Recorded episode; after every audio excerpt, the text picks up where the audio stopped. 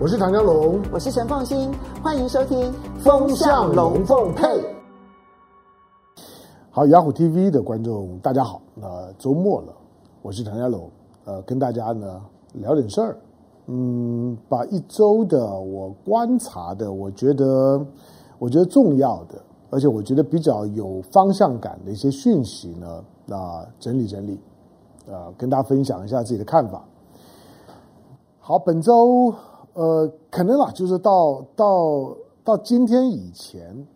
你可能看到呢，会有大量的讯息曝光，包括我个人在内。如果今年在三月、四月、五月、六月的时候，如果你问我，我我最担心什么？我不止公开讲，我坦白说，我心里面也这样想。我很担心呢，我很担心呢，在台海的周围呢，会有军事冲突。那这个军事冲突除了跟台湾直接有关，而且台湾难以承受，因为。台湾毕竟，我们生活在台湾啊，在台湾土生土长的，包括我。你要知道，台湾从一九四五年之后啊，没有一颗炮弹落在台湾过。台湾，台湾已经有，已经经过了七十五年，没有任何战争讯息的这样消息。换句话说呢，以我们的人均寿命呢，大概大概八十岁左右，你大致上可以讲，台湾终于呢，有有一整有一个世代的人，他从出生到死亡。他没有经历过战争，这在人类历史上，特别在中国人的历史上面来来讲，几乎没有过。而中国人在台湾的这个时代何等幸福，我们可以寿终正寝，没有经历过战火。好，因此我对于战争这件事情，除了我作为军人子弟啊，我对于我对战争，呃，比大部分的人可能要有临场感，毕竟我从小耳濡目染。我在眷村里长大，我听见我周围的这些，除了我父亲，我的这些呢，呃，左邻右舍的叔叔伯伯们，他们几乎的都是在战火洗礼当中幸存下来的，他们都有自己的战争故事，而不管故事的背景内容、地点差异有多大，情节呢是是如何，他的他的他的心理状态都一样的，他们都极端的恐惧战争。好，那呃。我在说呢，在六月份以前，那六月份以后呢，有有不一样吗？是有不一样的哈。六月份以前我，我我担心战争，是因为你看到呃，不管是美方对台湾的警告，你看到呢，解放军的解放军的军机呢，对台湾的防空识别区的试探跟突穿。你看到呢，辽宁舰呢的这样的一个一个一个从台湾的东东面海域的经过，你也看到了，就是说呢，解放军的军机呢，尝试性的呢去去骚扰呢海峡中线，因为海峡中线在过去，解放军不要说到海峡中线，解放军呢曾经有很长的时间是不出海的。换句话说呢，整个台湾海峡有很长的时间，台湾海峡真的就是台湾的海峡，是台湾专专用的海峡。可是现在的台湾海峡，不但不是台湾专用，中间的那条海峡中线终于发生作用了，就大概各一半。可是虽然各一半，可是呢，解放军呢，当双方关系紧张，解放军一定不把你海峡中线当一回事情。再加上呢，美国呢，因为基于基于呢，要去突出他的一个反中诉求，作为他的国家战略，因此他不断的呢，对于呢，包括台湾在内的第一岛链，尤其在南海的地区呢，对解放军、对中国呢进行挤压。这种的这种的挤压，其实有高度的风险。不要认为就是说中美中美这双方呢，在在韩战之后没有直接交交手过，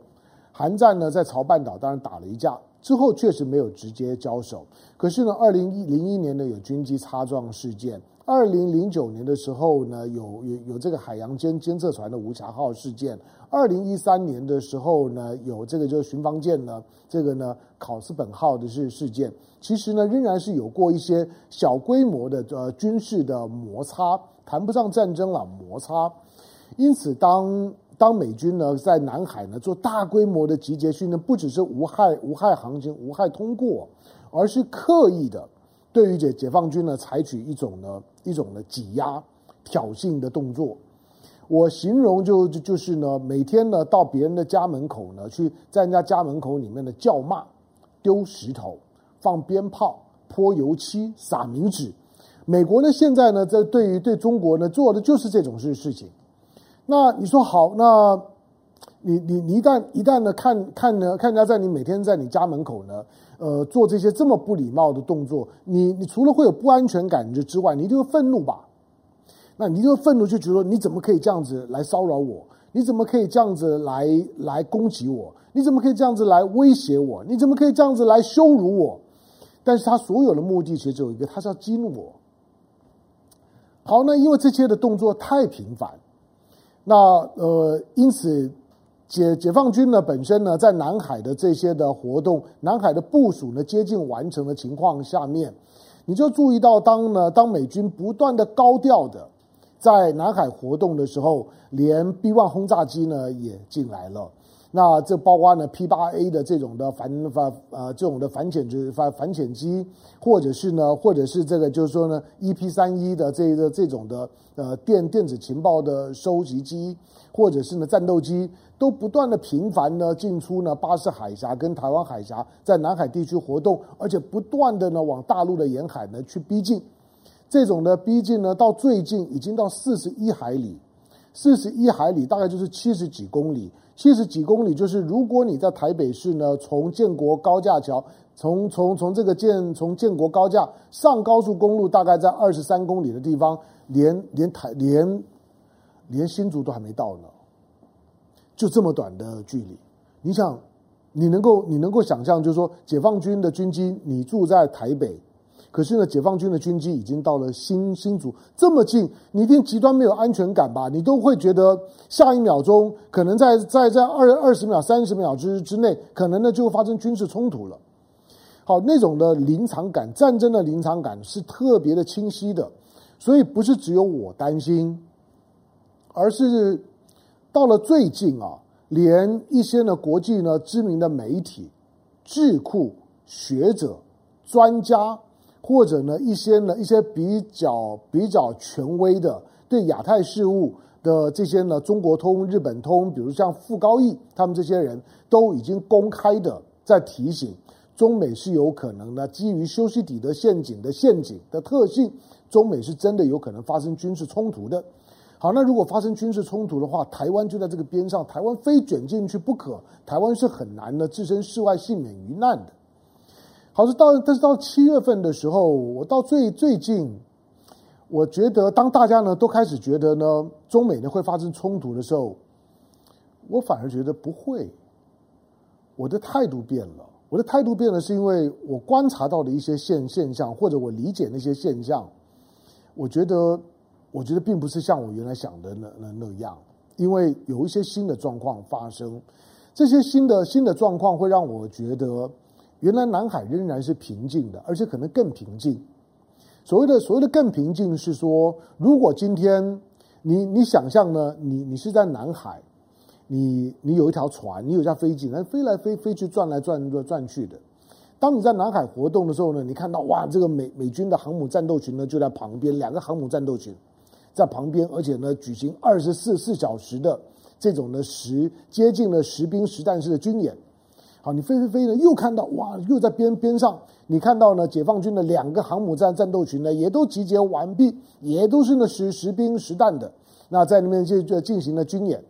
你如果看到呢，美国的军机呢，只要一进巴士海峡之后呢，就会受到解放军的军机呢升空拦截。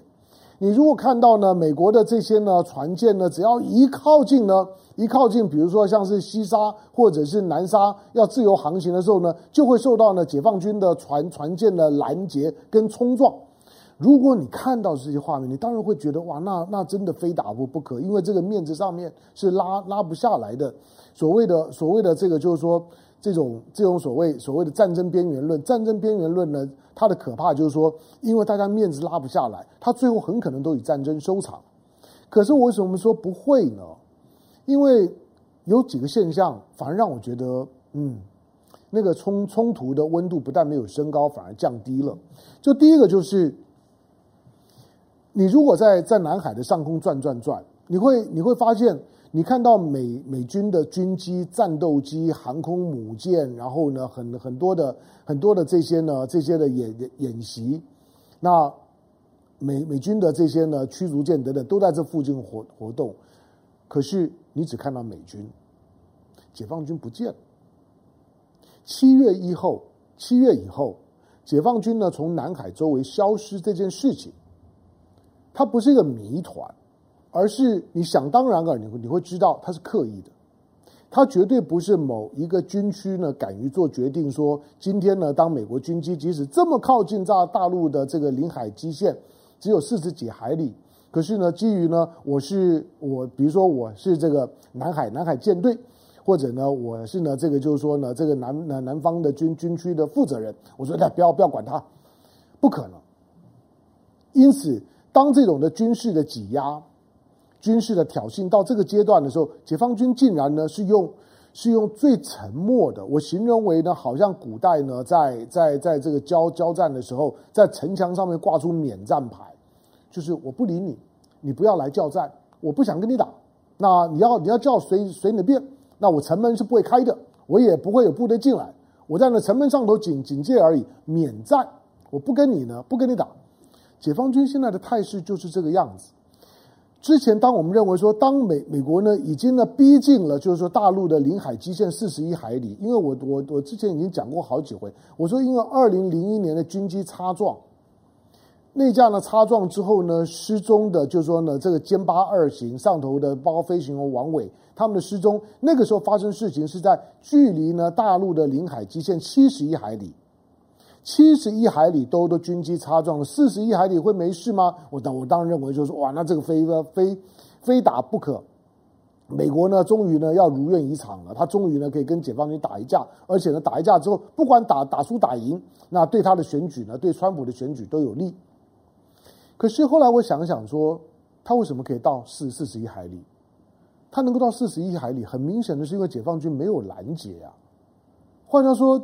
解放军在这一个月的时间，面对到呢美军呢在整个的整个西太平洋在南海的耀武扬威，解放军呢完全忍得住，而且完全不理他。解放军整个的消失，把舞台全部让出来给你，让美让美军在这里唱独角戏，这真是奇特的事情。就是因为没有拦截，所以美军越靠越近。当然，你说再如果再继续逼近的话呢，会会不会呢？就是说呢，解解放军的军机呢就就出动了。如果你真的靠近了领空，那它它飞出来不可。但是到了四十一海里都还没有出来，那你就会觉得解放军在干嘛？北京在干嘛？北京真沉得住气。北京除了没有拦截以外，不只是空中的拦截，在海上，你想。现在的解放军的海军都已经有双航母了，已经有辽宁舰，也有山东舰了。山东舰虽然呢还没有呢完成战斗准备，但是辽宁舰呢总是经过了各种的测试，基本上面呢一个一个一个中型航母的战斗力大概是已经有的。那中国人常常讲，就是输人不输阵了，就就是虽然我打不过你，因为你的航母呢两个航母战斗力太强大了，我只有一个航母。可以有有战斗力，我打不赢你。可是军事上面呢，有的时候不是打输打赢的问题，这就算打不赢也要也要打。可是你们却发现呢，解放军对于这些呢双航母的演习，也都是呢采取呢冷漠以对、非常淡漠的态度。你可以你用俗话讲，很淡定，就装没看到。所以空中的接近，解放军不反应、不拦截。海上的演训的示威，解放军也不理你。这些的动作，再加上呢，解放军呢似乎呢完全忘了你有军事这件事情。解放军呢面对美国铺天盖地的反中操作，解放军呢反而呢绕过美国去进行了一些呢外交的双边的操作，或者继续呢去从一个中国的利益本位的立场，在寻求跟日本啦、欧盟啦、韩国啦等等这些的国家。那寻求呢，就是说经贸关系上面的进一步的突破，甚至于抱怨一下呢，美国的这种这种的耀武扬扬威的这种的军事施压的动作，北京显然是是定了调了，那个定调就是算了吧，我不理你，我忍着你，我知道你你现在呢想跟我打一架，我知道你很嚣张，我知道呢，你挑我呢，就只是希望呢，打一架之后呢，展现了你的你的肌肉，你想要修理我呢，给大家看，证明呢你是超级强大。顺便呢，在选举当中，在美国的总统大选的时候，看能不能帮你吹一些选票。但是现在的现在呢，解放军的态度摆出来就就就是不理你，就是没有关系，你就继续在我家门口叫吧，没有关系，你就每天到我家门口里面呢，来来来晃晃晃悠悠悠的走来走去，每天呢对着国际媒媒体呢大大外送，然后呢用大外宣的方式呢丑化我，没有关关系，我就忍着。那要忍到忍到什么时候呢？看起来呢，到美国总统大选之前呢，大概就是这个调子了。我认为北京呢，其实就已经定调了，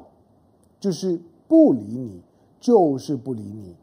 以前有一首儿儿歌啊，不说话，他就是不说话。你你你不管你怎么骂北京，就像呢，呃，星期五的时候，我和我和陈凤新呢在节目当中提到的。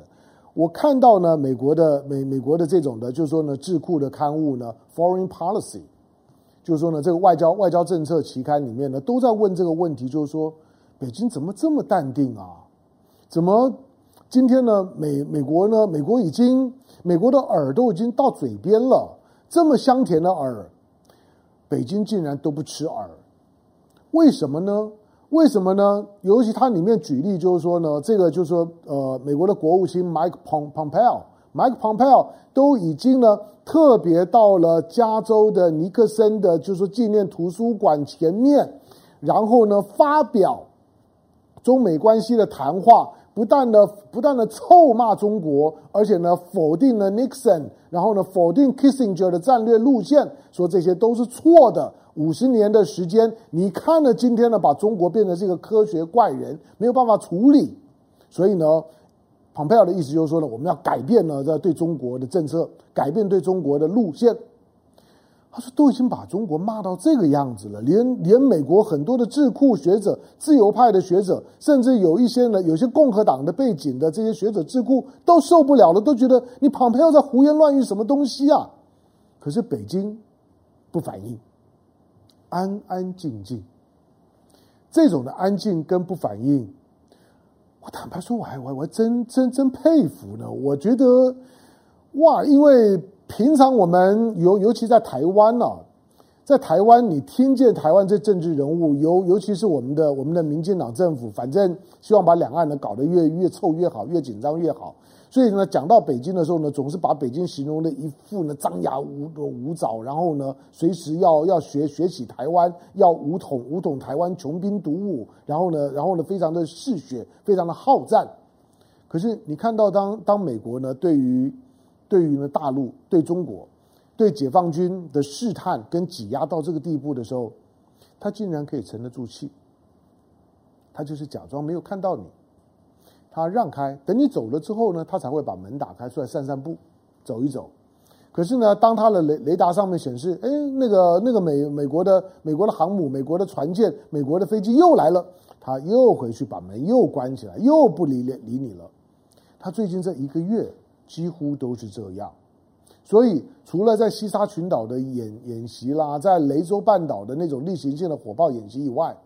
你几乎没有看到解放军呢在最近的这段时间，在南海或者台湾海峡比较大规模而且有政治意涵的活动。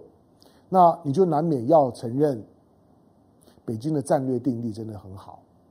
他的战略定力呢已经很清楚，而且我相信，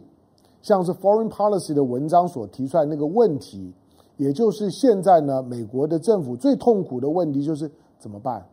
我们都已经叫到这个样子，骂到这个样子，可是他不理我们呢、我们的拳头都打在棉花上面，没有着力点，一个巴掌呢拍不响，他不理我们，所以我们完全没有办法达到反中的战略目标。就像对台湾问题比较熟熟悉的，就是过过去的这个曾经担任过呢驻台北 AIT 的 AIT 的处长。比如说杨书棣吧，比如说包道格吧，或者呢，对于对于就是说呢，对于对中国对台湾呢也很了解的，像是葛莱仪吧，CSIS 的这个研研究员，像葛葛莱仪，这些人最近呢，在谈到这件事情的时候，都有这种的感觉，就是川普因为因为打反中牌，想要借着反中牌来反败为胜，但是因为呢，北京不理他，所以呢，反中这个议题，照这我刚刚提到的这几位的看法，认为反中这个议题到现在为止，在美国的国内的选举的相关的相关的议题当当中。仍然不是一个热议题。换句话说，目前在美国的国内，如果你今天是美国人，你关心选举，今天在美国的，就是说选举的新闻或者或者评论当中呢，主要讨论的话题里面，反中仍然不是热议题，它烧不起来。所以，北京的冷处理，北京的软骨功，真的让现在的川普政府可能呢，他不是踢到铁板。而而是碰到了棉花，他根本不知道怎么办。好，那这样子的一种的处理的方式，使得整个整个在整个南海、台湾海峡的这一块的水域，看新闻好像很紧张，可是实际上面可能连一点紧张气氛都没有，甚至于可能更不紧张。因此，最最近，如果你有留意到海运的保险的费率。在这个地区的保险的费率纹风不动。换句话说，当海运的保险费率都没有上涨的时候，就是告诉你这个地方没有什么问题啊。七月连台风都都没有，整个西太平洋的七月风平浪静，呃，既没有军事的紧张，也没有台风的紧张，什么警报都没有。好，当然它反映的就是说，接下去呢，特朗普这政府，那如果无计可施的特朗普政府怎么办？特朗普政府呢，对于未来这三个多月的时间，他要如何去处理中国的关系？如何呢，在这个议题上面，因为美国的美国的共和党的选举策略看起来就剩这招，就是反中啊。但是如果如果反反中，而中国不管你怎么反，中国都不理你，那那个反中的效果就很有限。那特朗普或者川普或者共和党要怎么办？这个确实是非常的困难，因为以北京的调子来看。北京的软骨功，北京的高度的就就是自我压抑，然后对于这这种呢，所有的所有的敲锣打鼓式的咒骂、试探，都完全不理你。他基本上反映北京在等，在等什么？北京在在等川普落选，在等川普下台。我认为北京所有的动作都显示，我不想跟着魔鬼的音乐跳舞。你要你要你要怎么做？你要怎么骂？随你的便。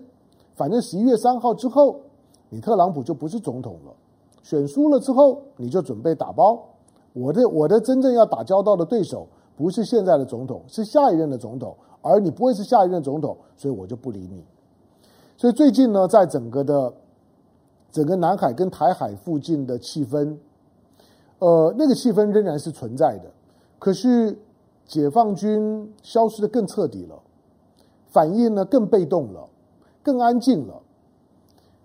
这种的气氛会使得所有的军事冲突的可能性呢大幅的降低，这个是我的看法。当然，如果你仍然是看一般的媒体，他可能还是会告诉你，就是说随时可能打起来。那那中美两两强准备在南海打一架。对，如果是在六月以前，我也会有这种感觉。可是呢，到了七月的时候，我觉得那种冲突的气氛已经变得非常非常淡了。而之所以不会发生冲突，不是因为美国，是因为中国，是因为中国不理你，中国不想跟你冲冲突。你可以说，用过去呢毛泽东的讲法呢，这叫做呢就是就是战略，在战略上面呢藐视你，就是。我因为要达到某种的战略目的，所以我刻意忽略你的存在。